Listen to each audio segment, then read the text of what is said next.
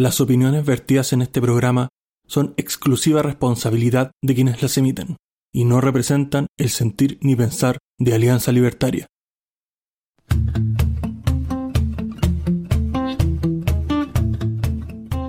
Muy buenas noches, bienvenidos a un nuevo episodio de Libertad o Muerte, episodio 25, la segunda temporada, con un panel de película. Empezamos en este caso, yo no soy tan hetero, cis, género fluido, patriarcal o cosas así, o feminista, así que parto por nuestra invitada, la señorita Claudia, Claudita Eulogio. ¿Cómo estás? Bien, chiquillo, ¿y ustedes? ¿Cómo están? Muy bien, muy bien, muchas gracias, encantado de tenerlos aquí. También tenemos al hombre del futuro, el que nos trae las noticias desde el extranjero y también del futuro. No sé si futuro todavía.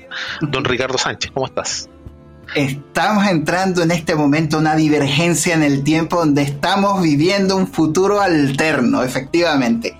Eh, bueno, más allá de eso, tengo que saludar a la gente que nos escucha en Chile y más allá de nuestras fronteras, que nos escuchan en Europa, en España, Italia, Estados Unidos y bueno, quién sabe dónde más nos estarán escuchando. Eh, les mando un cordial saludo y les agradezco por estar aquí compartiendo con nosotros este episodio. Muchas gracias. Gracias Ricardo. También tenemos un invitado que vuelve, ha estado un poco desaparecido, pero vuelve a, al cubil, en este caso el señor Rodrigo Salamanca. ¿Cómo está Rodrigo? Hola, hola Carlos, mira, la verdad es que este, el mes pasado ha sido horrible para mí, he estado pasé enfermo, Yo sé que aquí hubo un evento en el cual todos se enfermaron, pero bueno, eso todos los días, weón. Ni un puro, ni un solo día, ¿cachai? Como para estar medianamente bien. Ahora me estoy recuperando, aunque todavía tengo bastante tos y espero que eso no interfiera en la grabación de este programa, así que muchas gracias por darme la oportunidad de volver eh, a, este, a este lugar que es de todos nosotros. Gracias, Rodrigo. También tenemos a la señorita Lidl Strawberry, Frutillita Libertaria. ¿Cómo está, Frutillita? Hola, hola, bienvenidos a todos.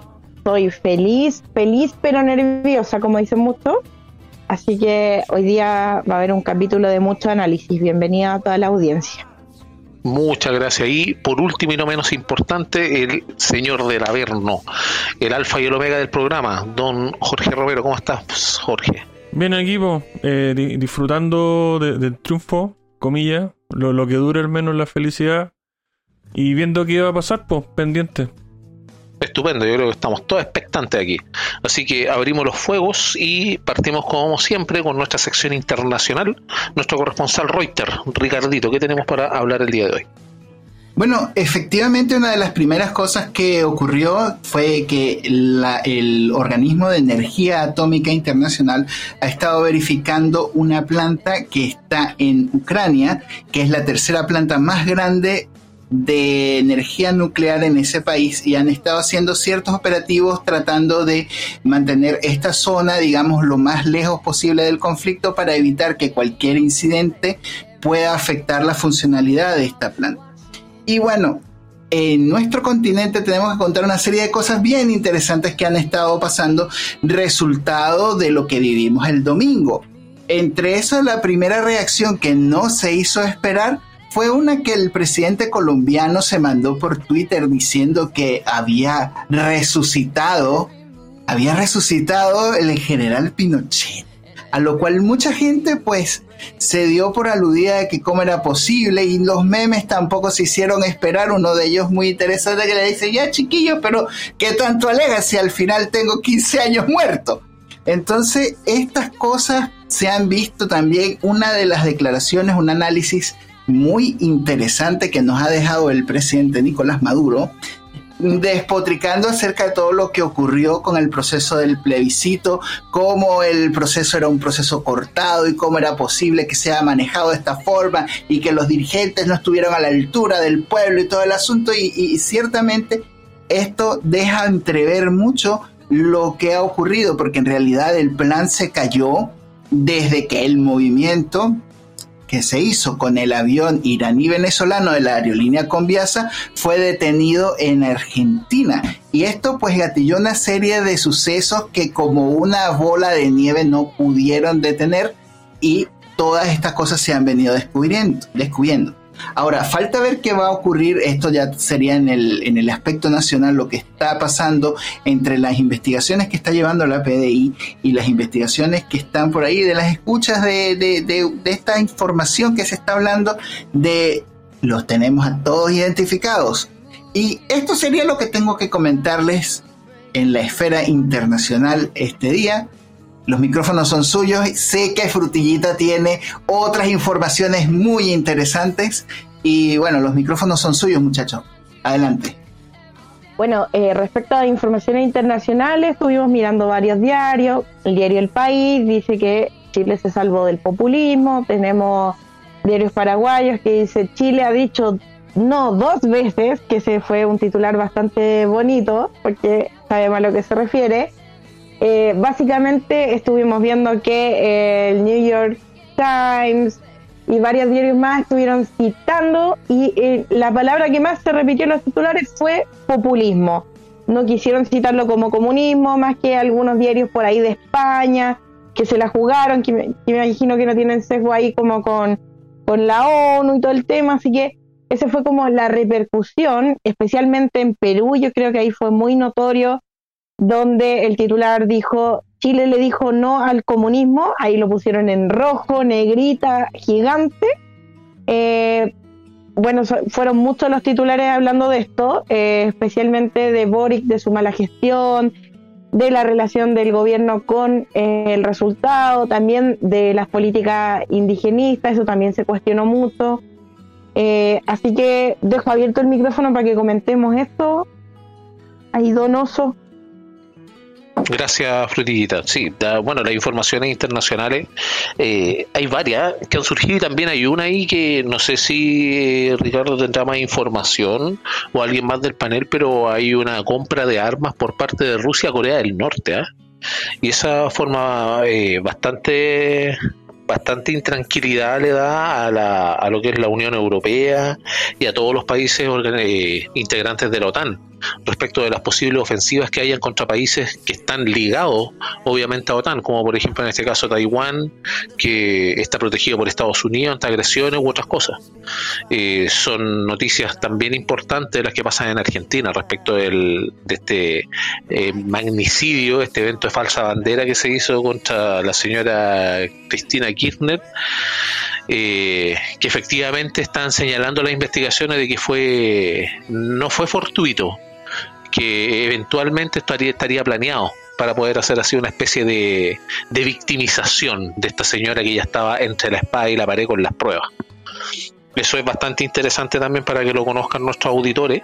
Y se relaciona lo que hablaba Little Strawberry, la frutillita, con los resultados del plebiscito.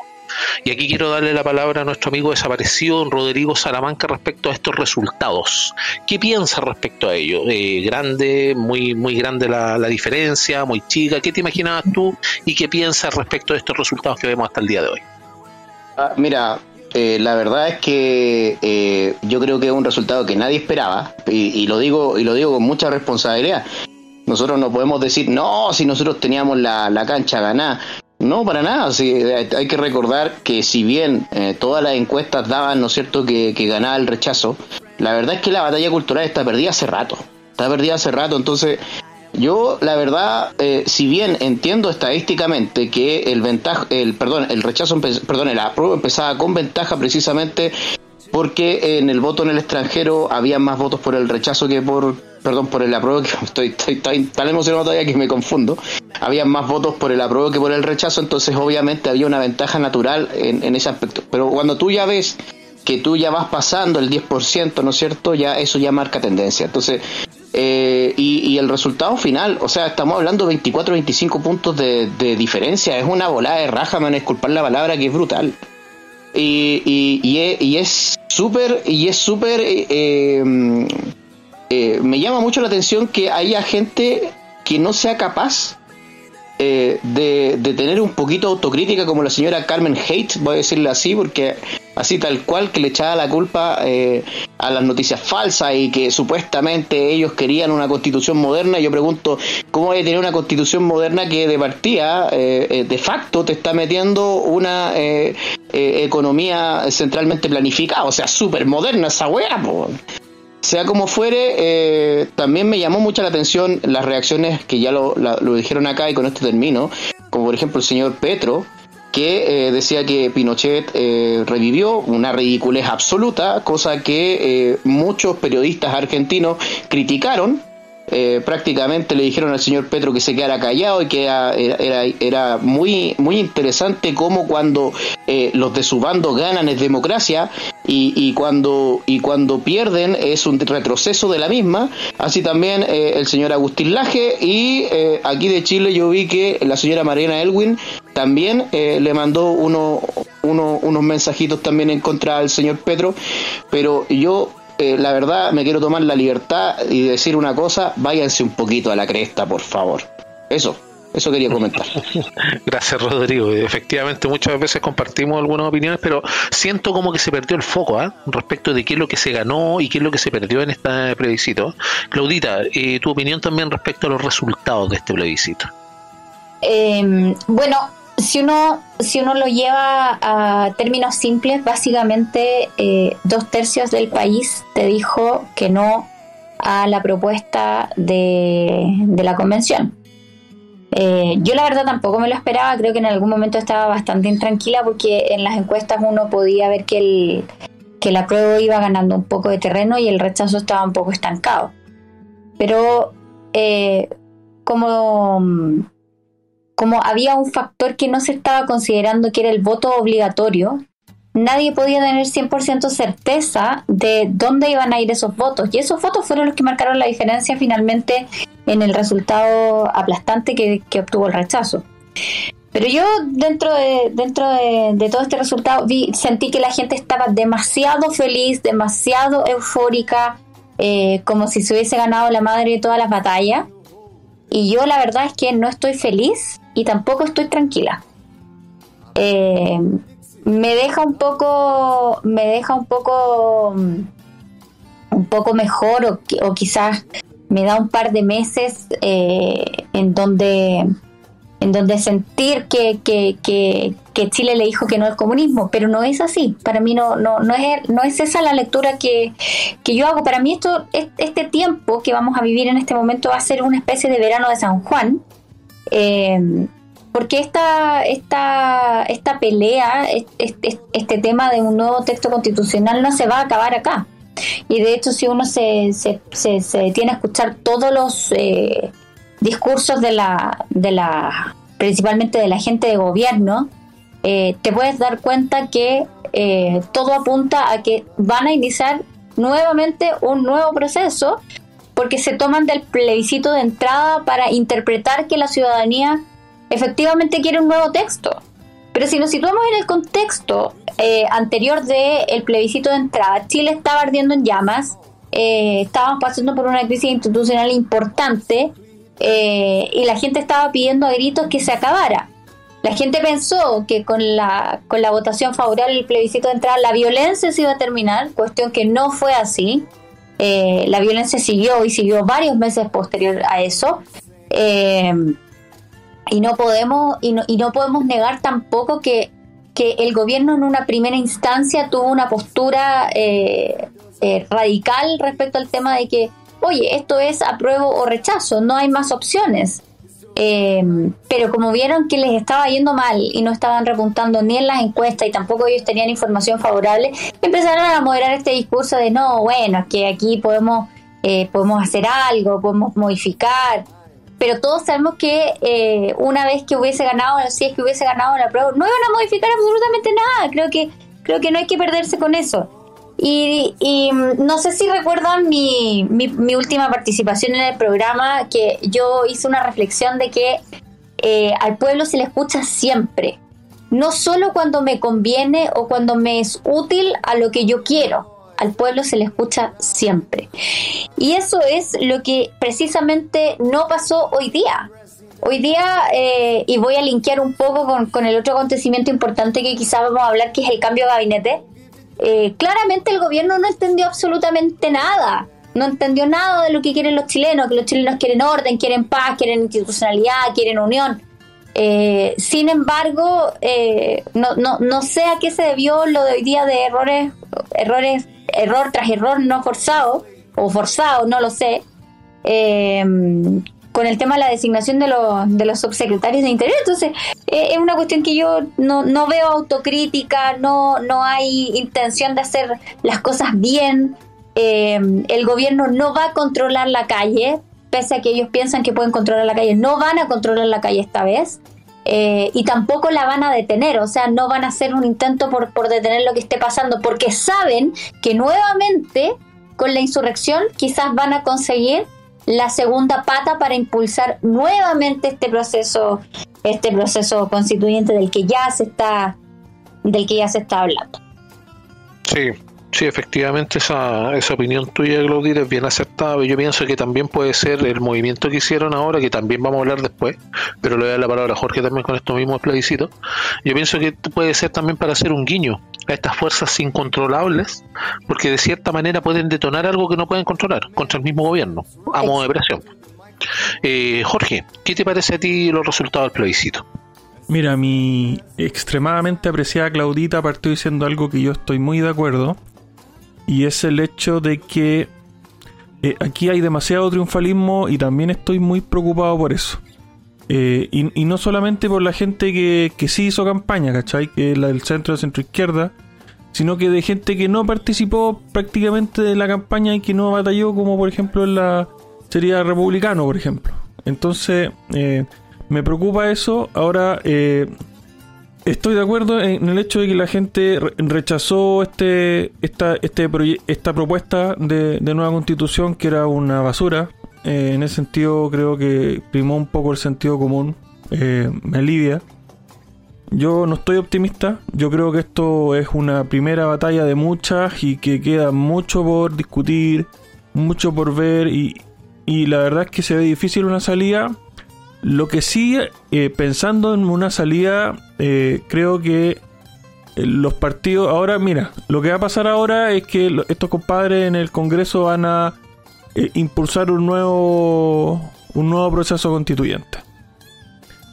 Entonces, en ese sentido, lo más seguro es que, lo creo yo, ojo, hablo de, de lo. Estoy especulando, pero creo que van a sacar otro plebiscito preguntando cómo quieren que sea el mecanismo otra vez.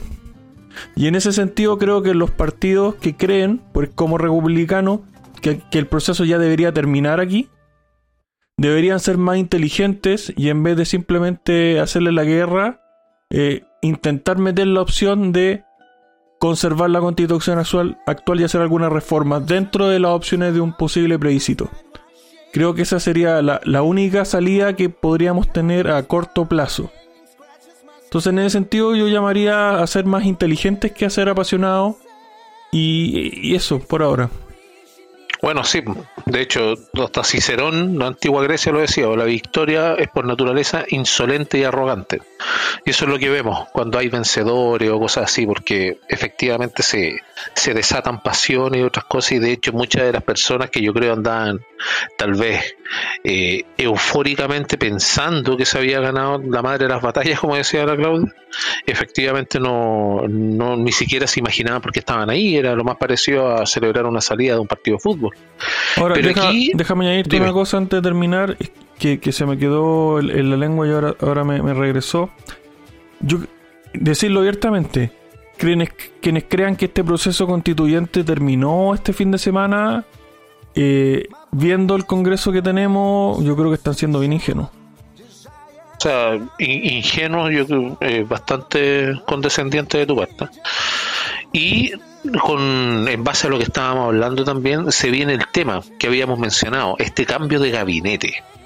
Este cambio de gabinete forzado en el cual vemos a una Carolina Toá que tiene un tremendo desfalco producto de la educación con su gestión de, de alcaldesa de Santiago, tenemos a un Cataldo eh, del Partido Comunista que duró horas en el cargo. Te diría que 15 minutos. Y que se había, no, me refiero a horas porque se había proclamado antes, incluso del nombramiento en su cuenta de Twitter. Eh, Todos estos movimientos que efectivamente podrían significar algo tal vez, y aquí te quiero dar la palabra a ti, Líder Stoberry, respecto a qué, qué efectos ves tú en esto causas, motivos. ¿Cómo ves este cambio de gabinete a tu parecer? primero, eh, partir diciendo que yo esperaba que se fuera Grau de los primeros, pero no sucedió. Eh, veo este cambio de gabinete como una desesperación, ya que si nosotros analizamos lo que hizo ahora Boris, Boris Lab eh, fue salir del frente y pasarse un poco a la antigua concertación. Y eso significa no tengo idea qué voy a hacer mañana. Quedé en pelota.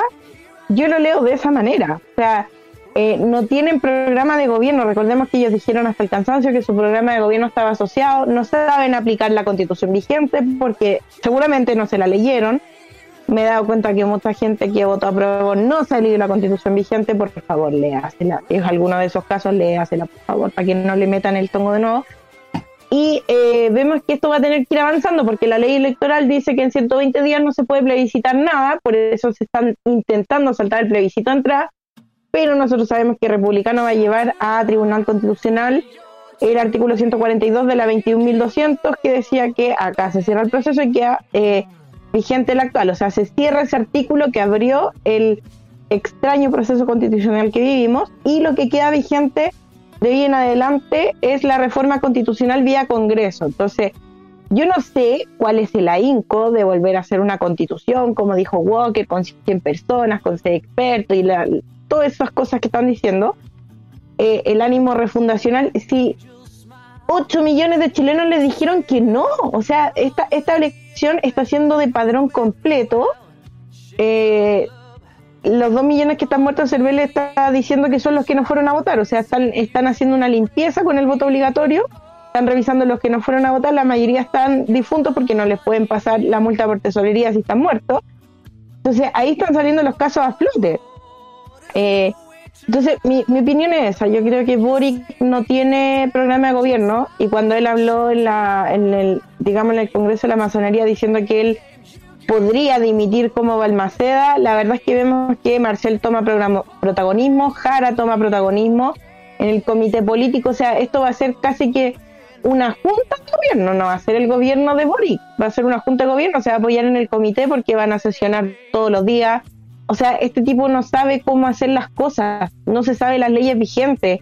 Hemos visto a Camila Vallejos cometer errores graves, gravísimos con las leyes vigentes. Están pidiendo ayuda, la ADC les cerró la puerta, le dijo, nosotros no participamos con ustedes porque no nos vamos a mezclar con ustedes, nosotros queremos esto, esto y esto. Dentro de una de las cosas que está hablando la ADC es que si se da educación gratuita, sea en público y privado, al igual que la salud, que sea en público y en privado. O sea, hacer lo que hicieron muchos países que hacen un sistema de previsión social donde el Estado actúa como caja de transferencia directa o caja pagadora. El voucher, en el fondo, eso es lo que está diciendo la ADC, para que la gente elija el sistema al que quiere llegar. Lo mismo está hablando con la sala cuna.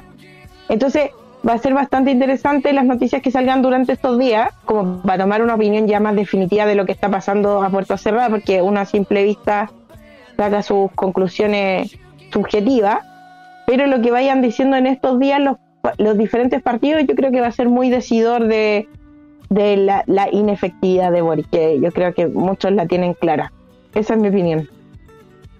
Interesante eso, Little Strawberry. Fíjate que seguimos hablando de, por ejemplo, un conglomerado bien debilitado como la DC, que sigue formando parte de las opiniones respecto de la, las propuestas del gobierno, ¿eh? de cómo de cómo proceder y todo eso. Y ahí Claudita tiene algo que agregar respecto a esto. Sí, eh, yo quiero, quiero decir dos cosas. Uno, que mm, el triunfo del rechazo eh, de verdad es transversal. Eh, hay varios actores acá, o sea, está el 22% que, que, que, votó rechazo en una en el plebiscito de entrada, luego está el 40, el 40, o sea, no estoy sumando, estoy hablando porcentaje. Luego está el 44% que, que votó en segunda vuelta por Cast, Em, y ahora está este, este 60 y, 60 y tantos por ciento que, en el fondo podríamos atribuírselo de alguna forma eh, a mundos como el PDG, los amarillos y, la democracia, y una, una, una, una, parte de la democracia cristiana. Eh, pero sin lugar a dudas, si bien la democracia cristiana es uno de los partidos que está más debilitado, yo no puedo, creo que nobleza obliga, no puedo dejar de reconocer que si hay una persona perteneciente precisamente a la DC que fue la gestora, porque jugó muy estratégicamente bien su carta, fue Jimena Rincón. No puedo, no puedo dejar de mencionarlo. Fue una persona para mí, yo no siendo fan de Jimena Rincón, la verdad, eh, fue una persona que se atrevió a jugárselo por una eh, opción que en aquel momento aún era impopular, eh, que se la jugó por una opción que probablemente no, si nosotros, si nosotros tuviéramos que, analizar desde el comienzo, no era su opción, porque ella lo ha dicho en, innumerables ocasiones que, en el plebiscito de entrada iba por el apruebo. Eh, pero que sin, sin lugar a dudas ella fue capaz de postergar eh, sus eh, ideas o ideologías personales y actúa en pos del país. Yo no creo que en Nobleza Obliga no puedo dejar de reconocer la actuación que tuvo Jimena Rincón y una parte importante de la democracia cristiana y personas eh, expertenecientes a la democracia cristiana eh, como Mariana Elwin, etcétera, etcétera, eh, que en este momento em, fueron parte importante de, este rechazo, de este rechazo transversal que se hizo al nuevo texto. Eh, me gustaría agregar una cosa con lo que está diciendo la Claudita que es súper interesante y es súper importante también destacarlo. Yo veo algo un paréntesis, Rodrigo, disculpa, dame un paréntesis porque justo te iba a dar, aunque no lo creéis la palabra a ti, pero quería decir que yo eso, todo lo que dice la Claudita, le encuentro razón, pero lo encuentro más parecido al vehículo que se pone atrás del camión en la carretera para agarrar la corriente. No, es lo mismo que se dice, por ejemplo, de la participación del plebiscito, que fue histórica, pero fue obligatoria. Dale nomás, Rodrigo, por favor. Mira, eh, es que lo que pasa es que hay cosas ahí que dice la Claudita que son totalmente ciertos. Yo tampoco, obviamente, soy fan de la Jimena Rincón, eh, pero yo me saco el sombrero por las cosas que hicieron. Yo veo eh, que aquí, por parte de la democracia cristiana, hay un giro por parte de estos liderazgos. De partida, está demostrado que la directiva, tanto de la democracia cristiana como del PPE, están en una burbuja, o estuvieron siempre en una burbuja pero aquí yo veo un giro hacia el centro. De hecho, ya anunciaron, ¿no es cierto?, eh, a propósito de Amarillos por Chile, una coalición que creo que se llama o se va a llamar eh, centro, izquierda, centro Izquierda por el Futuro.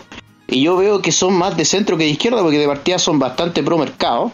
Y además que también estarían dispuestos también a hacer eh, ciertas eh, conversaciones con el partido de la gente. Por ende yo veo un, centro político que está renaciendo, aunque yo, yo siempre he dicho que el centro político es una cuestión teórica, pero eh, yo creo yo creo que en términos pragmáticos eh, sobre todo en, una situación en la cual el país está sumamente polarizado me parece súper bueno que se esté armando una coalición política eh, que tenga primeramente obviamente una conciencia que el mercado es importante. Primeramente el mercado es importante no es cierto porque sin mercado no se financia nada Segundo, eh, que, que dé estabilidad, que dé, que dé seriedad jurídica, que dé certeza jurídica. Entonces, yo veo que esas cosas sí son positivas dentro de lo que ha sido este proceso. Y eh, también, hablando de lo que decía Frutillita, yo ahí tengo mis matices también. Porque claramente en, el artículo 142, en el último inciso, eh, dice que si se rechaza la cuestión, voy a hablar muy coloquialmente, se termina la cuestión nomás. O sea, así simplemente. Lo cual significa también que para eh, que quieran continuar o quienes quieran continuar con el proceso, precisa sí o sí de una, de una nueva reforma constitucional y yo creo que la única manera en la cual eso sería válido sin que fuese un golpe de Estado en contra de las personas, en contra del soberano, es a través de otro plebiscito. Eso quería, quería compartir. Gracias Rodrigo por esa opinión. Eh, sí, sí, podemos estar de acuerdo en aspectos generales, pero sigo yo, al menos desde mi humilde y tal vez ignorante perspectiva, pero siento que las personas no se convierten en seres divinos al, tener una, una magistratura. Y en este caso tenemos que ser cautos respecto del, del tema del poder, el poder concentrado, el poder corrompe, el poder total corrompe totalmente. Eh, ¿Tenías algo que agregar, Claudita? Sí. Yo personalmente, y, y lo, lo, lo, voy a sostener, y, no creo que, en esto yo cambie mi, mi, opinión, eh, yo no estoy por un nuevo proceso, por un nuevo proceso eh, constitucional. No estoy por ello.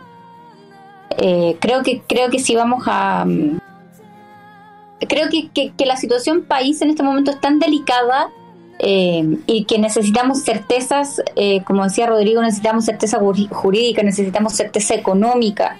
Este no es el momento para embarcarnos nuevamente en otro proceso constitucional. No es el momento. O sea, creo que hay que ser aquí, aquí hay que ser responsable. ¿Ya? Y, y, y, quiero hacer el link con esto porque en algún momento nos metieron en la cabeza la idea de que todos los males endémicos de esta sociedad eran producto de la constitución. Yo no estoy de acuerdo con eso. Yo siempre sostuve que los problemas que teníamos eran eh, producto de la falta de voluntad política y de los boicots eh, em, que, que, se hacían entre, entre, entre las coaliciones para evitar que las reformas se hicieran. Ese fue el problema. ¿Ya? El problema no era de la constitución. Y alguien me podría decir, no, pero es que siempre acudían al Tribunal Constitucional, etcétera, etcétera. Bueno, pues que entonces hagan la cuestión como corresponde, háganlo bien. Porque eh, cuando el Tribunal Constitucional te dice, eh, eh, eh, eh, no, esto no, porque es inconstitucional. Claro, pero también sabemos que podemos crear leyes que no vayan en contra de la Constitución que porque tienen que ser responsables, tienen que ser bien hechas. Em, entonces, yo no estoy por la vía de la nueva, de un nuevo proceso, de un nuevo proceso constitucional. Yo me quedo aquí con eh, si queremos modificar algo, porque, a ver, quiero, quiero, quiero también quiero hablar un poco, no tanto desde nuestra teoría política o nuestro análisis político, sino desde el, desde el sentir de la gente, porque yo lo vivo todos los días. Ustedes saben que yo trabajo con gente todos los días, que eh, escucho miles de personas eh, tengo trabajadoras que, que, que, ¿cómo se llama? Que yo veo cómo es, eh, cómo es la vida de ellas todos los días. Entonces, básicamente, lo que las personas quieren es salir de sus casas, tener la certeza de que no les va a pasar nada en el trayecto y de que no se les va a entrar nadie a su casa cuando estén trabajando, ¿ya? Quieren viajar un poquito más cómodo en el transporte público porque tienen que aguantar cosas todos los días y es una cuestión terriblemente incómoda, ¿ya? Eh, son largos los trayectos, son cansadores los trayectos y además te tenéis que ir todo el rato de pie, muchas veces súper apretado, etcétera, etcétera. ¿Ya? Quieren tener la certeza de que si se enferman, no van a tener que esperar cinco meses para ver un especialista y tienen y, y, y, o que si necesitan una operación no tienen que esperar dos o tres años. Quieren, quieren que básicamente tener la esperanza de que cuando lleguen a viejos su cotización no sea tan mala, de que van a poder sobrevivir y van a poder pagar sus medicamentos, porque todos nos vamos a enfermar si todos vamos para allá. ¿Ya? Pero ¿cuál es el tema? Que la izquierda nosotros nos metió que todos estos problemas son culpa de la constitución. Y no, yo sostengo que no, todos estos problemas fueron falta de voluntad política y hacerse cargo de los problemas, pero hacerse cargo de los problemas de fondo. Es decir, hagamos una reforma de pensiones como la gente, hagamos una reforma del sistema laboral, pero de verdad, eh, eh, eh, tratemos de, incentivar que la gente ahorre para su vejez, enseñemos ese tipo de cosas. O sea, cuando el trabajo y el esfuerzo y, y, ser metódico y puntual han sido cosas que se enseñan, nunca. Y ese es un problema que tenemos como país. Entonces, cuando te venden y te convencen de que el problema es la constitución, obvio que tú vas a querer cambiarla. ¿Por qué? No sé. Pero vas a querer cambiarla. Y ahora está pasando lo mismo. Nos están diciendo, ok, no, para que se, se solucione este problema de una vez por todas, la única solución posible que vemos acá es una nueva constitución. Y hoy día Chile no necesita eso, porque Chile lo que necesita es resolver sus problemas inmediatos. ¿Y cómo no se dan cuenta de aquello? Solucionar aquellos problemas inmediatos. Claramente le dijo Chile, le dijo que no a la plurinacionalidad, le dijo que no a, la eliminación del Senado, le dijo que no a, que el Poder Judicial fuera cooptado por, por, el Poder Político. O sea, hay una serie de cosas que, nosotros no estamos, no estamos, eh, no estamos viendo y no estamos analizando. ¿Ya? Entonces, eh, quiero, quiero, quiero, quiero finalizar con esto que nosotros dentro de nuestra postura nos deberíamos oponer, pero férreamente a que se sigan gastando platas que pertenecen a todos los chilenos en un nuevo proceso constitucional. Porque la apertura de un nuevo proceso constitucional es plata que nos cuesta a todos nosotros. A todos nosotros. Y nosotros por algo depositamos nuestro voto, nuestra cuota de poder mínima que tenemos en aquellos que nos representan. O sea, yo creo que es súper válido que hay gente que en este momento no quiera sentarse a decir, ok, abramos un nuevo proceso. Porque precisamente si yo, yo voté, pues yo soy de aquellas que votó rechazo en el plebiscito de atrás, yo no quiero un nuevo proceso constitucional. Yo quiero que se hagan cargo de los problemas urgentes aquí y ahora. Y que no sigan despilfarrando la plata que nos cuesta a todos los chilenos y que nos cuesta harto, harto ganar. A mí me duele todos los días 20 pagar el IVA, me duele. Y no me duele porque considere que, ah, no, que, esto, que, que no lo vea como, como un bien social o algo que van a aprovechar las personas. No, me duele porque yo sé que en el fondo esa plata va a todo el aparato estatal, va a los grasosos ministerios y va a pagar favores políticos. Por eso me duele. Sí, muy sentida tus palabras y efectivamente tienes razón. pero lamentablemente estamos en el estamos en, el, en la realidad en la cual la clase política vive a expensa de todas las personas independiente se haga plebiscito o no, y eso es diario, y es siempre, y eso tienen que conocerlo las personas, y nosotros por y nosotros ¿Cuánta plata se gastó la convención? ¿Cuánta plata se gastó la convención? Dilo, dilo, tira la cifra. Fueron más de 20, fueron más de 20 mil, o sea, perdón, fueron más de 20 mil millones de pesos. Esa, fue, esa, es la cifra que de plata que se gastó la convención. Por eso, y eso las personas, por ejemplo, que nos escuchan tendrían que empezar a hacer la suma de qué es lo que se alcanza a hacer con eso y todo lo demás, porque de hecho se extrae de lo tuyo algo que sí yo estoy de acuerdo en que las personas necesitan seguridad. Pero después, sin duda. Después viene, después viene, después viene el agregado, pero necesitamos seguridad, pero lamentablemente, lamentablemente, eh, nosotros como ideología nos oponemos al poder. Y eso también es una máxima que es histórica del liberalismo, se opone al poder, por lo mismo porque se arroga cualquier persona el derecho de decirte cómo proceder. Y aquí quiero darle también la palabra que me estaba pidiendo a Jorge respecto de esto mismo que estamos hablando. Sí, lo que pasa es que yo, yo eh, veía las conversaciones en Alianza y, escuchaba la, la posición de la Claudia. Y aquí quiero ser bien honesto. Yo creo que lo que es correcto es lo que ella plantea.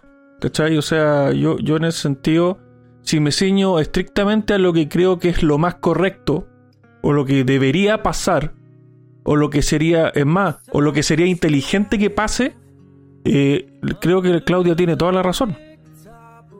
Entonces, en lo que a mí me preocupa, y en la situación en la que creo que, que algunos estamos, es que a pesar de que lo que la Claudia plantea es lo lógico, es lo razonable y es lo correcto, no es lo que va a ser el, el legislativo. ¿Cachai? Eh, y la verdad es que con las bajas de quórum, eh, yo estoy viendo que la, entre Chile Fuimos, los amarillos, la centroizquierda, el centro, ya, ya están armándose y preparando una propuesta de reforma constitucional para iniciar un nuevo proceso. Entonces, en ese sentido donde yo creo que la, las personas que, que, estamos de acuerdo con, con, lo que dice Claudia, como yo, porque yo estoy de acuerdo con lo que ella plantea, eh, y por ejemplo, lo que debería ser republicano, siendo una, un grupo de personas que a mí no me agrada, pero creo que lo que deberían hacer es tratar de meterse entre medio de estas discusiones y plantear dentro de las opciones de un posible plebiscito que ya va, que ya pare. Porque va a ser la única forma de que estos animales que tenemos en el Congreso entiendan lo que está pasando. O sea, lo que tiene, lo que tiene que ver con, con estas decisiones, bueno, insisto, se ven dentro de una clase que es pequeña y que vela por sus propios intereses y eso no lo vamos a cambiar. Ahora, se entiende, y con esto no quiero ser agorero ni pesimista, pero se entiende que uno también tiene que ser lógico para pensar. Y efectivamente, para poder ganarle a un sistema que está establecido, una, tú tienes que entrar al sistema y otra, tienes que ir rebanada por rebanada, cortándole el salame. Yo aquí te voy a adelantar algo yo aquí te voy a adelantar algo. Yo, como no creo en las buenas intenciones de Chile Vamos, nunca, nunca, nunca, yo ya no creo en las buenas intenciones ni en la buena onda de, aquellos tres partidos que lo conforman. Eh, puedo adelantar. Yo creo que voy, esto lo voy a decir con mucha responsabilidad y creo que no me voy a equivocar. Lo que va a plantear Chile Vamos va a ser algo muy cercano a lo que, a lo que yo estoy planteando no, no, no creo, no creo que sean tan imbéciles de volver a hacer un plebiscito eh, que, pueda poner en riesgo la democracia otra vez. Pero tú, tú, lo estás pensando con lógica, ¿no es cierto? sí. Entonces van a hacer todo lo contrario. Con lógica. Sí, pues, Mira, Entonces, eh, entonces van a hacer Re- todo lo re- contrario. recuerden que hay, eh, Lamentablemente, hay- hay- escucha, en ese- pero espérate. hay- en este universo, en este mundo que vivimos, hay dos cosas que son infinitas: el espacio y la imbecilidad humana. Albert Einstein. Y Sí. sobre, Eh, sobre la segunda, Ah, no estoy- Mira, Carlos, quería, quería simplemente poner un paréntesis. Eh, Recordemos una cosa, que los partidos, los partidos de Chile Vamos modificaron o están modificando sus eh, eh, declaración de principio para aceptar el Estado social de derecho. O sea, ¿qué nos dice eso? Nos dice que eh, se están izquierdizando. Y además, además eh, eh, ya, ya, ya les vendieron o ya se compraron esta cuestión de la paridad. Entonces, sí o sí, esto escapa a la lógica. O sea, desde el punto de vista lógico, desde el punto de vista técnico, yo estoy absolutamente de acuerdo contigo, Claudia. Pero yo veo que no es lo que va a pasar. Y además a eso hay que sumarle que eh, hay un compromiso, al menos en una parte de los votantes del rechazo, que sí o sí tenemos que ir a un nuevo texto constituyente.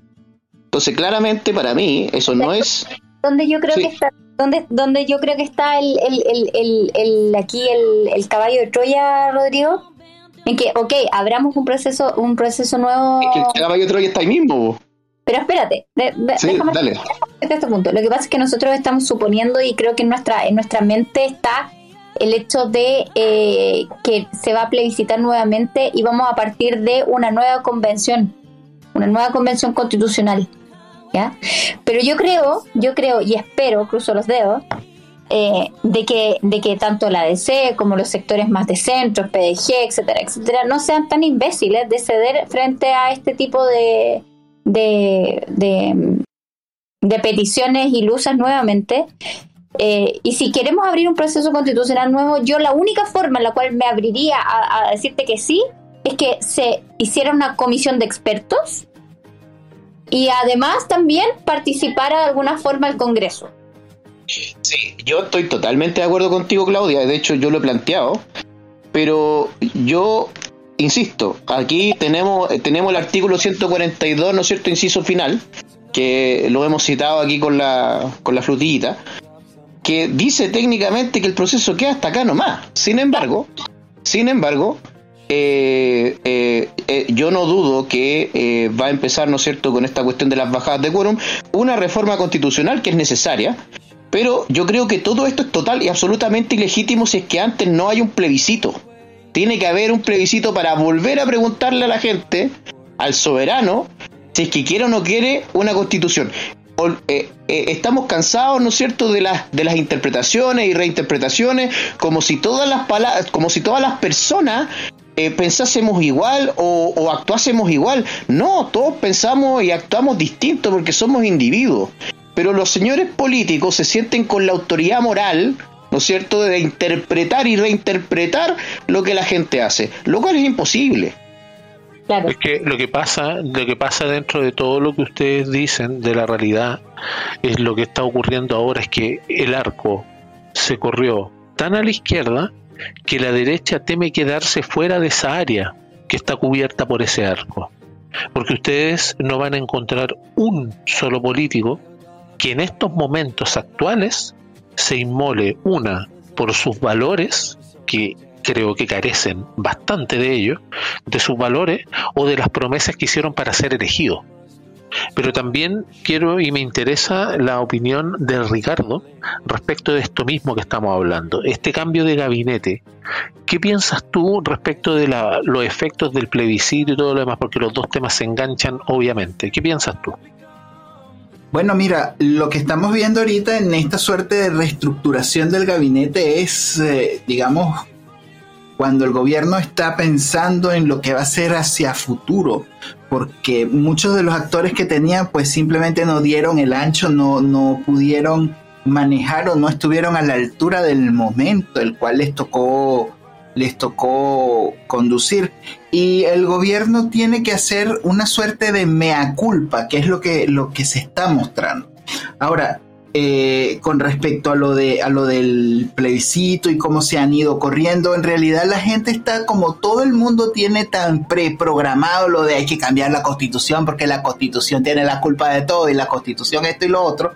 Los políticos van a seguir en esta suerte de, de de, de, de, fetiche de meterse a cambiar y lo que están diciendo también tiene toda la razón el, la hegemonía cultural de la izquierda es tan fuerte que hasta los propios partidos que se supone o que dicen ser de derecha han tenido que, censurarse, que moderarse, que calmarse, que no decir nada, que no, no, no digas eso porque es que pueden salir afectados o pueden salir heridas las susceptibilidades y, y ese tipo de cosas pues la gente se ha vuelto, o sea, estos actores se han vuelto demasiado blandengues y pienso que es momento de, reemplazarlos, como, como decía el, el, refrán de los políticos y los pañales se cambian por la misma razón.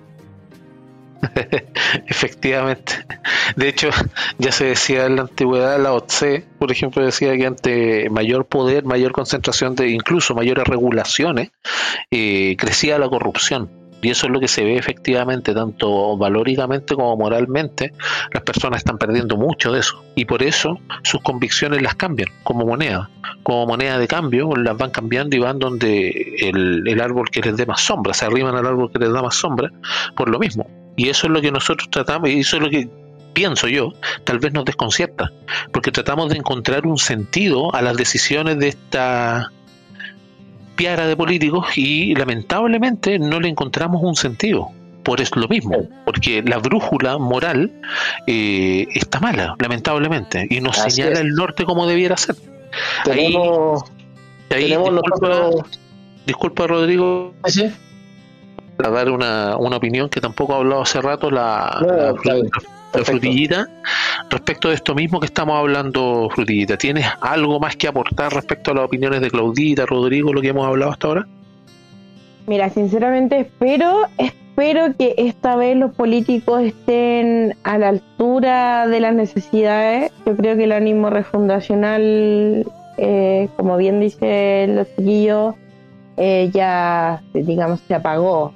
La llama de la refundación se apagó. Eh, creo que Chile, digamos, se vio envuelto en este proceso porque quizá eh, gracias a la nueva educación cívica se, vieron envueltos en esto por, por, desinformación, pero la gente hizo la pega. Y yo creo que la gente al haber hecho la pega también tiene claro lo que quiere, porque yo he visto muchas entrevistas ciudadanas en distintos canales, en distintos medios, eh, en, a Diego Rosales, al Mega, me he ido para varios lados para mirar la sensación eh, ciudadana y yo creo que lo que más pide la gente en este momento es que se aplique la ley, que fue lo que empezó a pasar el 2019, que la ley se desaplicó, entonces la gente ya vio las consecuencias de perder eh, el Estado de Derecho. No pueden tener su negocio, no pueden tener su lucas. Yo creo que en el fondo eh, errar es humano y lo dejo ahí boteando porque mucha gente se se encandila con los derechos sociales que ya tenemos, por si acaso, leanse nuestra constitución actual, que los tiene y súper bien dado.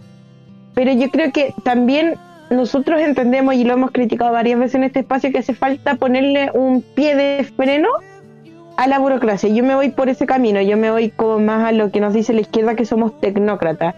Yo creo que las designaciones de cargos públicos para mí siguen siendo nefastas, que el alcalde designa al director del, del CESPAM, que el médico a cargo del pabellón sea un médico, tendría que ser un ingeniero en administración de empresa o un ingeniero comercial o alguien que sepa gestionar horas hombre, ¿cachai?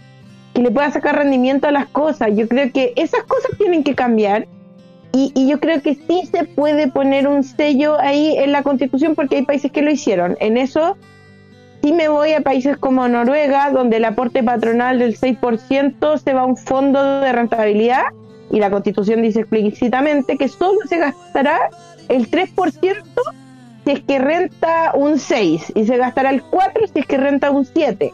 Y lo dice explícitamente para que no venga un Boric a gastarse más de lo que se gana ese fondo, o sea, el 6% extra que nos quieren agregar a la FP, ellos lo dejaron con candado. Ni siquiera los laboristas se han atrevido a cambiarlo porque la gente lo tiene por dado que ese fondo va a rentar porque hasta la, hasta la empresa de inversión eh, más chica renta un 3% garantizado. Eso es una cuestión de economía que la podrían verificar algunos de los chiquillos. Eh, entonces se pusieron en los límites que que, dicen las normas de inversión, lo hicieron bien, aseguraron que no hayan sobresueldo en el Estado, aseguraron que el Estado no gaste más de lo que gana el Estado. Y yo creo que ahí también podría aprovechar esta oportunidad porque Boric lleva 6.800 empleados con sueldo sobre los 8 millones de pesos. La Dori González Ducamau es una galla que está ganando mucha plata solamente por haber ido a protestar a Punta Arena, haber logrado que el Estado le comprara los terrenos a la familia de Boric. Entonces la están premiando con ese cargo como asesora del Ministerio de Vivienda.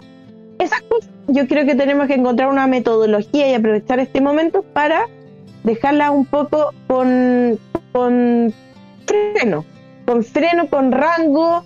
Eh, ahí nos tenemos que poner tecnócrata y ahí estoy sumamente de acuerdo que la gestión entre, que entre la administración, la digitalización, que las facturas sean todas electrónicas, que el Estado sea digital y lo escribiría en la Constitución, ¿por qué no? Porque ahí obliga al Estado, al Estado a estarse modernizando todos los años, en cada momento que salga una nueva tecnología. Eso sí, lo encontraría muy bueno para la gente, que se hagan agendas digitales. Entonces, podríamos encontrar algún mecanismo que la Constitución quede explícito que el Estado está obligado a modernizarse, que el Estado está obligado a conectarse.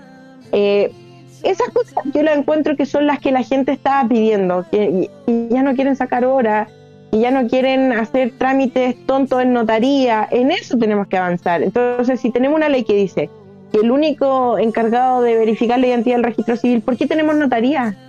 Ellos no están validados por ley para verificar identidad. Entonces, ¿por qué hay que poner una firma allí? Yo no lo entiendo. Me leo las dos leyes y no entiendo cómo llegaron a una notaría. De verdad, todavía no lo, no lo puedo explicar. No tiene lógica A con B en ningún punto.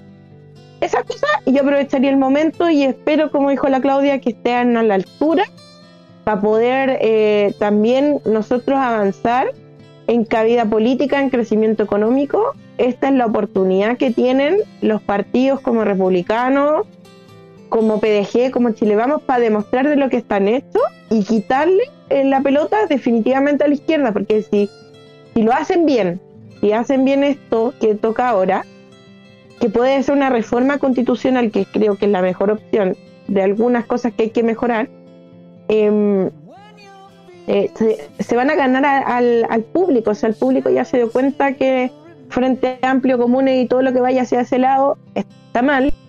Quedó un 30% ahí que son como los, los creyentes, digamos, de, esa iglesia, sin ofender obviamente a los que son cristianos. Eh, y, creo que pueden mover el espectro político aún más. Entonces yo creo que ahí tienen que jugar en esa cancha, como dijo la Claudia, tienen que hacerlo bien, eh, prolijamente dar una buena oferta y, y, que sea con lógica, con sentido de lo que quiere la, la, gente chilena. La gente chilena, por ejemplo, lo que dijo Walker de, la transferencia directa para las universidades privadas. O, o, Piñera avanzó en los institutos de formación técnica. Ahora tenemos problemas con los jardines. O sea, esa es la realidad inmediata del chileno. Que los jardines están llenos de eh, migrantes y el chileno no tiene jardín infantil. Eso es una realidad. Entonces, tenemos que aplicar las leyes de seguridad del Estado, no pueden seguir tirando torres de alta tensión en el día de un plebiscito y no pase nada. Yo creo que eso espera el chileno. Eh, eh, esa es mi opinión, por lo que he hablado con las personas después de eh, lo que he visto en la entrevista. Quizás me estoy equivocando porque no, no, no he salido tanto, o sea, estamos a dos días de esto, me falta hablar con más gente de más lados, pero creo que esa es la sensación generalizada. Eso, eso sentí yo ese día, una energía positiva de mejora. De lo que dices tú, líder Soberri, el tema de lo que tiene que ver con, con el Estado, por definición, el Estado necesita justificar su existencia. Por ende, la modernización del Estado va diametralmente opuesto a lo que busca el Estado. Es, es, como cuando tú, por ejemplo, ves al tipo inútil del trabajo justificándose, porque, no sé, hace una firma de un documento. Se justifica como gato espalda, se defiende como gato espalda para justificar su función. Es lo mismo lo que tiene que ver con, la, con el desarrollo de, de nuevas tecnologías para modernizar el Estado, como lo hacen otros países. De hecho, otro punto también que quería tratar y que los auditores también tienen que saber, no todos los países, de hecho, un país no necesita constitución para poder funcionar, que hay varios ejemplos de eso. De hecho, el donde ganó el apruebo, Nueva Zelanda, ¿o no?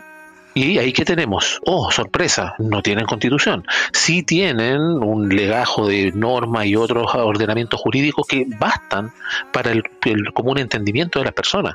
Y volviendo a lo que tiene que ver, y con esto termino, te doy la palabra a ti, Claudita, y después va al Rodrigo que iba a hablar, eh, el tema de, de lo que tiene que ver, por ejemplo, con la inteligencia artificial ayer lo estuve hablando en Cultura Libertad, que entre paréntesis vayan a ver Cultura Libertad, estimado amigo, métanse el programa muy bueno, tenemos varios temas, varios panelistas, hay un link ahí dentro de la descripción de Flow si quieren aportar y todo lo demás, porque vamos a empezar ahora con una batalla que recién empieza la batalla cultural y tenemos todos los que estamos aquí, todos los que participamos, entregamos tiempo, sudor y sangre en esto de esfuerzo para dar esta batalla. Lo que tiene que ver, por ejemplo, con la inteligencia artificial, yo lo mencioné ayer, 98% de certeza, 98% de acierto la inteligencia artificial sobre un sobre diagnosticar enfermedades en base a el estudio de muchos exámenes y esto se hizo eh, eh, con con eh, médicos, no, me, no recuerdo si de China o Corea del Sur, por ahí anda, pero eran asiáticos. Se hizo una prueba y los doctores tuvieron un 63% de, de efectividad para, el, para diagnosticar enfermedades. Sin embargo, la inteligencia, la inteligencia artificial tuvo un 98%. ¿Por qué lo menciono? Porque la inteligencia artificial ya se aplica en modelos mucho más grandes y se podría aplicar, por ejemplo, en el gobierno, lo que decía la líder de Sober, que eso sería el mundo de Bill Cipap, en que fuera efectivo las gestiones, en que fuera efectivo las que tiene que ver las asignaciones de plata y todo lo demás, porque desde mi perspectiva también la educación primaria, la más básica, esa sí debiera tener una equidad, pero a rajatabla. Ahí el el presidente debería decir lo mismo, ni un paso atrás. Ahí es donde debería ser ni un paso atrás, no en la ideología, porque eso no deja nada, deja solamente ignorancia en el camino. Y Claudita, como te decía, después de Rodrigo, por favor. Sí, oye, yo me siento súper, me siento súper eh, interpretada con las palabras de la, de la, de la frutillita, porque sucede que, bueno, voy a contar una, una, una, anécdota cortita de hoy. hoy. día acompañé a mi papá al hospital, al hospital del tórax, hospital público, eh, y al lado está la FAL, la, la Fundación Arturo López Pérez, que es un edificio súper moderno, eh, súper funcional, etcétera, etcétera, y al otro lado tenía este este hospital que, que tú entras y es como, no sé, volver a los años 40. Em, donde tú, tú entras y te das cuenta que hay miles de cosas que, que, son súper mejorables y que no requieren tanto recurso. Entonces, yo conversando con mi papá le decía, oye, pero es que sabéis que yo creo que estas, estos problemas que tienen estos lugares son tan. Se, se podrían solucionar de tantas formas, pero principalmente estableciendo una red de cooperación entre el mundo privado y el mundo público. El mundo privado y el mundo público.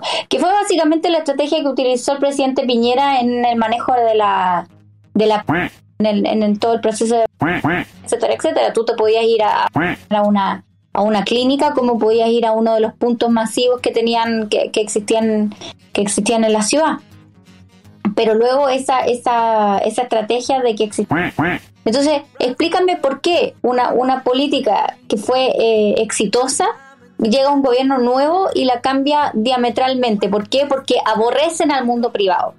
Entonces, yo, yo creo que hay que entrar a cambiar el, el, paradigma de, la, de, de, que todo lo privado es nefasto, de que el privado es el enemigo, de que el empresario es el explotador. Todas esas cosas nosotros tenemos que ir empezando a ganar terreno porque siento que la única forma de hacer un poquito más eficiente el Estado es que el mundo privado entre al mundo al mundo público.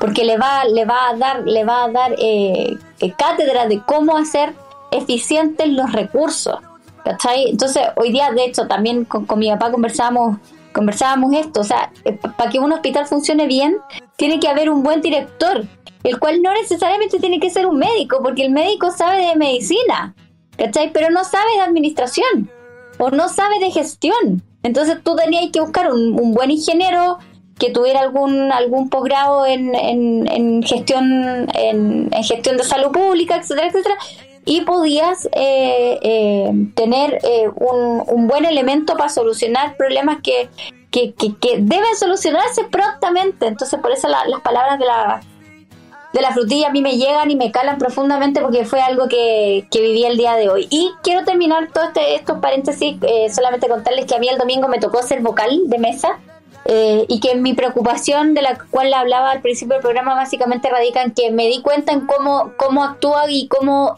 interactúa la, la población más joven que viene, que viene en camino. O sea, estoy hablando del rango de los 20, 20, 27 años. Eh, eh, eh, es un mundo totalmente distinto al nuestro. son personas que no, que no escuchan, no, no, no son capaces de, de separar las ideas de la persona. Es decir, si tú tienes una idea que es contraria a la de ellos, el, el, el, el, el punto es atacarte a ti ellos te van a atacar a ti personalmente directamente. Ellos no son capaces de atacar las ideas ni de debatir las ideas, contraponer las ideas, no son capaces, no saben cómo hacerlo. No sé qué fue lo que pasó en esa generación particularmente, pero me llamó profunda, profundamente la atención. Con eso termino mi intervención. Gracias, Claudita. Eh, Rodrigo, ¿qué tenías que agregar? Ay, mira, eh, se han dicho muchas cosas, así que voy a hacer como pequeñas pinceladas. Primero que todo, lo que quería decir era una frase muy cortita cuando estábamos hablando de que cambian, ¿no cierto?, eh, sus formas de pensar. Hay un dicho muy, muy famoso que dice, estos son mis principios, si no les gustan los cambios, y yo veo que es lo que está pasando con Chile Vamos. Eh, lo veo muy, muy férreamente primeramente. Yo creo, yo ahí yo no, no tengo mucha esperanza de, un, de que vayamos a tener un futuro muy próspero, pero sí eh, me, me, da alegría o al menos me calma un poco más. Veo que hay un este, esta, este crecimiento del centro político que yo lo había mencionado. Eh, en lo que respecta a inteligencia artificial, en lo que respecta a eficiencias del Estado, bueno, ese es un tema muy interesante, pero muy, muy interesante. Y eh, quiero rescatar una frase que dijo Infierno Cercano en uno de los programas de Libertad, eh, Cultural Libertad, que era que la corrupción es incíntrica, no, no, fueron exactamente esas palabras, pero eso es lo que quiso decir, y, tiene totalmente la razón. la corrupción existe porque existe la persona. Entonces, para eliminar, para eliminar la corrupción del Estado, tendríamos que necesariamente eliminar a la persona del Estado. Entonces, si el Estado fuese totalmente digital con, eh, con sistemas de inteligencia artificial sería mucho más inteligente. Ahí nosotros eh, con el con el con el Ricardo siempre hemos hablado, por ejemplo, de las tecnologías de blockchain, etcétera, etcétera. Eh, y, que son son cosas sumamente que son cosas que ya existen y, que podrían fundamentar, de hecho, los pilares, incluso, mira, voy a disparar muy, muy lejos el tejo, pero podrían, podrían eh, eh, ceñirse en las bases de lo que sería un anarcocapitalismo funcional. Bueno, sea como fuere, eh, es importante entenderlo. O sea, si nosotros no hacemos más eficiente el Estado y eso implica necesariamente eh, hacerlo más pequeño y con, y con menos cantidad de personas posible para que sea funcional, financiable y que no grave, esa es la palabra que usamos los contadores, los financieros, grave las vidas de las personas, porque se graba, así como dijo la Claudia, que todos los 20 tienen que pagar el IVA, ese es un grabado que le hacen a su vida, que le hacen a su trabajo, es un, es un gravamen al, al, trabajo, ¿no? Ah, eh, no vamos a no vamos a tener cuentas fiscales que sean en verde. Además que la gente igual hay una hay una cultura con la cual hay que pelear que esta cuestión de que el Estado te da cosas. Eso eso hay que seguir peleando. Eh, afortunadamente hay gente que lo está entendiendo, pero aún y no estoy hablando necesariamente de gente joven. Hay mucha gente de edad que también cree que el Estado me tiene que dar algo, me tiene que dar cosas. Eh, entonces eso, eso también está bien complicado. Y, para terminar, y con esto termino porque como dije, quise hacer como una especie de resumen de todo lo que se habló. Eh, mm, eh, me, me, parece me parece importante también el, el tema de que hablaron de las notarías. Yo la verdad veo que los notarios son simplemente son ¿cómo, ¿cómo, es que se dice esta palabra? Eh, como le dicen en Argentina, los ñoquis, son puros ñoquis nomás. Eh, porque no son necesarios. O sea, imagínate que en Estados Unidos tú no precisas de una notaría que sino, sino de cualquier empresa privada que pueda eh, hacer de hacer de de testigo nomás, ¿cachai? De que se firmó un documento, cosas así. Y yo creo que de esa manera vamos descongestionando y vamos sacando la grasa estatal. Pero ahí, insisto, es como una persona que adora la grasa y necesita de ella para poder vivir. Lamentablemente el Estado es así. Y lo que decían respecto de los impuestos, claro, los impuestos son la carga que tenemos todos. De hecho, una persona si gana más plata, el impuesto a la renta es como un castigo. Mm. Eh, lo que decían también es verdad. Eh, tenemos la votaron una torre de alta tensión. Eh, don Jorge Lincopán, no sé si a alguien le suena, es un dirigente mapuche que le sufrió un atentado explosivo ya explosivo el día de ayer en la madrugada a, cerca de un restaurante porque otros eh, dirigentes mapuches lo tratan de yanacona. Para quienes no sepan lo que es un yanacona, se le dice despectivamente a las personas que eran mapuches y que se ponían al servicio de los colonizadores. Y al respecto, ya que nos acercamos, bueno, ya pasamos el tiempo establecido y, estamos acercándonos al final para ya darle su, su, su última frase del programa. Recordemos también, estimados auditores, que siempre va a ser tal como dijo Mark Twain en algún momento, siempre es más fácil engañar a un hombre que convencerlo de que ha sido engañado. Y eso es lo que estamos viviendo también. Ahora, para ir terminando y para esta, esta agradable velada de conversación como siempre, le doy el pase a Frutillita, Little Strawberry, tus últimas frases del capítulo de hoy. Como siempre, súper feliz de estar acá. Lástima ese día que nos resfriamos todos, nos perdimos un capítulo bueno. Se los debemos, audiencia, lo tenemos claro. Los vamos a compensar.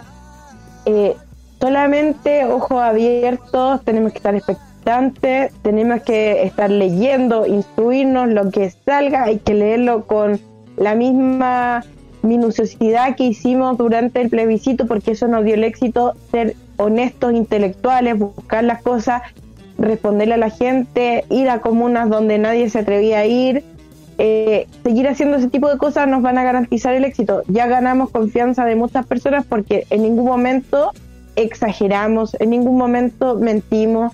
Yo creo que eso también nos dio una nueva confianza, se aglutinó Chile, está pensando en mejorar, ya no está pensando en este revanchismo reformista aprovechemos el momento y sigamos para adelante. Vamos a estar siempre nosotros acá leyendo todo lo que podamos, trayéndoles toda la información para que ustedes estén sumamente informados y tomen siempre su decisión con la información en mano, con datos en mano. Muchas gracias y que viva la libertad. Y un mensaje para los de Argentina. Mi ley te toca a ti. Mi ley te toca a ti. Gracias, Frutillita, por tus palabras. Y seguimos con nuestro hombre del futuro, el que viene en el DeLorean, desde allá, desde, desde Venezuela. Estimado Ricardo, tus frases finales. Bueno, yo sigo insistiendo en todo lo que les he ido comentando en los últimos programas. Por favor, no se sobreendeuden. No tiren toda la carne a la parrilla, guarden la mitad para el resto del mes. Este, hay que cuidar mucho los recursos, el contexto global todavía sigue muy fuerte. Eh, lo que estábamos hablando de las nuevas tecnologías es muy, muy importante actualizarse, adquirir nuevos cursos, nuevos conocimientos, porque sí, estamos en la era de la IA, la IA llegó para quedarse y lo que se pueda construir con la IA de aquí al futuro depende de las manos de quienes programarán ese hermoso futuro o ese terrible futuro que puede estarnos esperando a la vuelta de la esquina. Lo que suceda lo deciden ustedes. Muchas gracias por participar.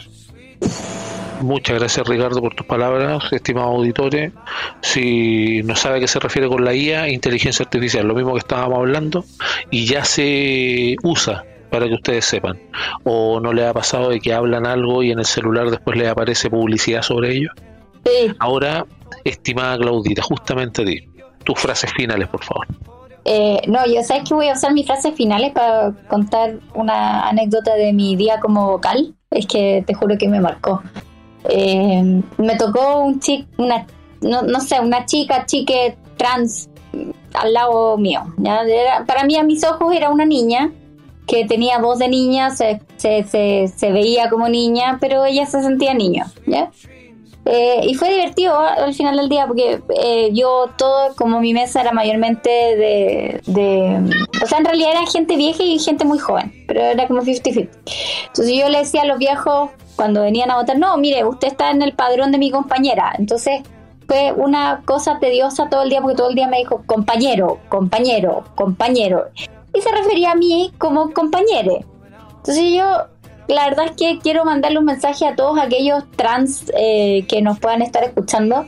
Eh, que cuando una persona que no convive como yo con gente trans, porque yo la verdad es que no es que no quiera, es que no, no, no tengo amigos trans, eh, eh, los tratemos eh, de, lo que nuestro cerebro asocia que es su, su sexo registral y quizás eh, cómo se escuchan y, probablemente cómo se ve, no es que los estemos ofendiendo, es que no estamos acostumbrados y no hemos hecho el cambio cerebral de que tenemos que ir en contra de lo que para mí es natural. Es decir, yo si escucho una voz de mujer, mi cerebro automáticamente tiende a responderle a una mujer.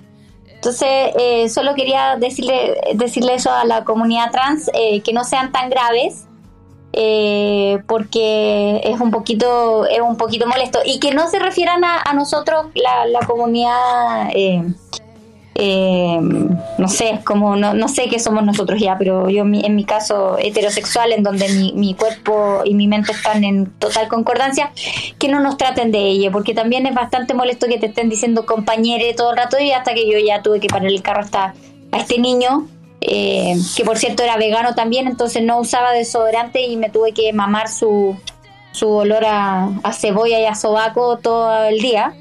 Eh, y fue la peor experiencia que pude tener como vocal de mesa, porque ya una cosa es tolerar eh, una cuestión cultural, pero aguantarme el mal olor de, alguien que no conoce, que no conoce el bicarbonato eh, fue una experiencia antirreligiosa. Eso quería ocupar mis últimas palabras, sé que nunca haría algo así, pero esta vez me pareció pertinente mencionarlo porque a mí la verdad es que su mal olor me violentó mucho tal como a ellos les violenta todo y de hecho yo me mandé un comentario así como, guau, estamos volándoles la raja y me dijeron que no hiciera apología a la violencia. Entonces siento que ya estamos llegando a unos niveles como de, de ser graves hasta por respirar y creo que eh, es ridículo, es ridículo eso.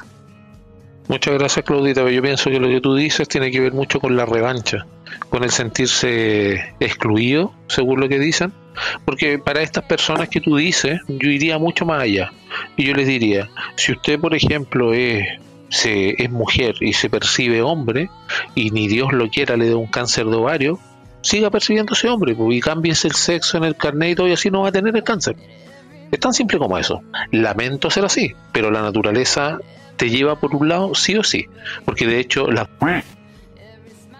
Perdón de hecho, el tema de la de esta sopa china y la comida que nos que nos mamamos, que nos cayó tan mal a todos, las personas tenían que ir a eh, colocarse algún tratamiento para este malestar que le daba la sopa. ¿Y qué es lo que pasaba? Que ahí no hacía diferencia. La sopa no hacía diferencia entre hombres y mujeres y de hecho hay estudios en los cuales se señala de que esta sopita le cayó más mal a veces en ciertos rangos etarios y en ciertas comunidades a las mujeres más que a los hombres, independiente de cómo se percibiera. Así que eso yo pienso que más que nada es una flojera, una flojera por asumir la vida real, lo que en realidad son. Y para no extenderme más, obviamente, ya que están en sus frases finales, estimados, estimado Jorge, por favor, tus frases finales. Sí, mira, yo creo que aquí el llamado es a estar alerta obviamente eh, no se entienda como a, ser eh, infelices. ¿Cachai? Yo creo que hay que disfrutar el momento, hay que disfrutar el triunfo.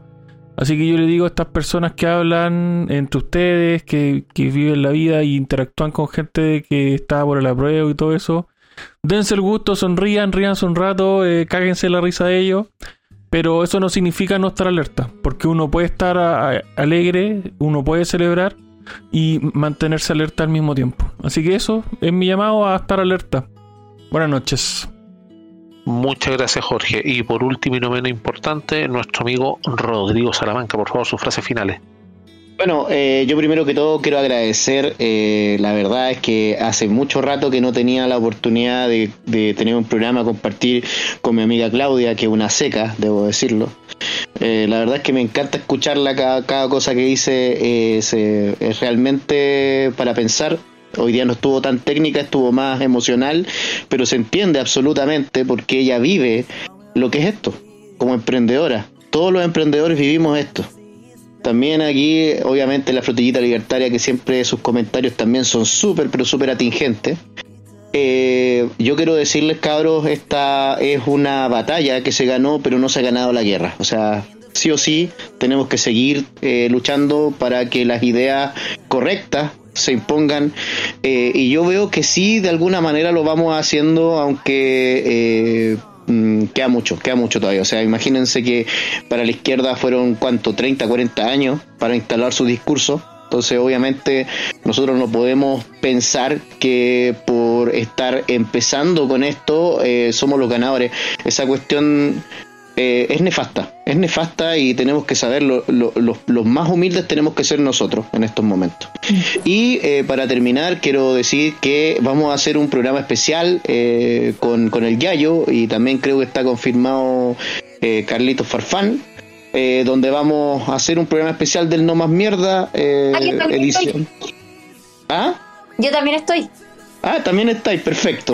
Eh, hablando del, del 11 de septiembre, hay que recordar que creo que el próximo año se cumplen los 50 años y esto es más que nada un ají, usted sabe en dónde, para pa los zurditos, reírnos un rato, porque después de tanta amargura y tanta cosa, puta, reíamos un rato.